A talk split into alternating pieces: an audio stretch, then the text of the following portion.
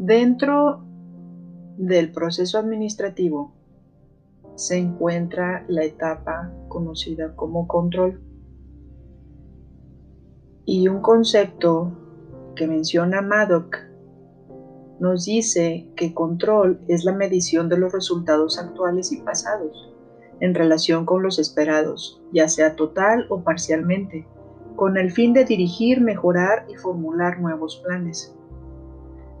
Dentro de esta etapa o fase de control del proceso administrativo está la retroalimentación, la cual consiste en evaluar lo planeado o los resultados, con el fin de cambiar estrategias por si se requiere o corregir el desempeño de las actividades.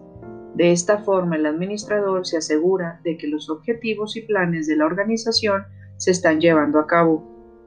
El control administrativo es considerado un sistema de retroalimentación.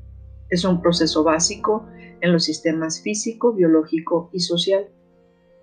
Por medio de la retroalimentación, los sistemas se controlan a sí mismos, con algunas variables en las normas. Imagina un ciclo donde el control administrativo es la última etapa y la retroalimentación es el cierre de este último paso, donde se da información pertinente.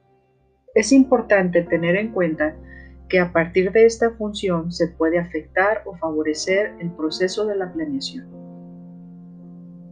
En el libro Administración de Empresas, Teoría y Práctica de Agustín Reyes Ponce, hace mención que la retroalimentación posee una mayor amplitud y perfección para interpretar resultados, cambiar los datos y mejorar los estándares.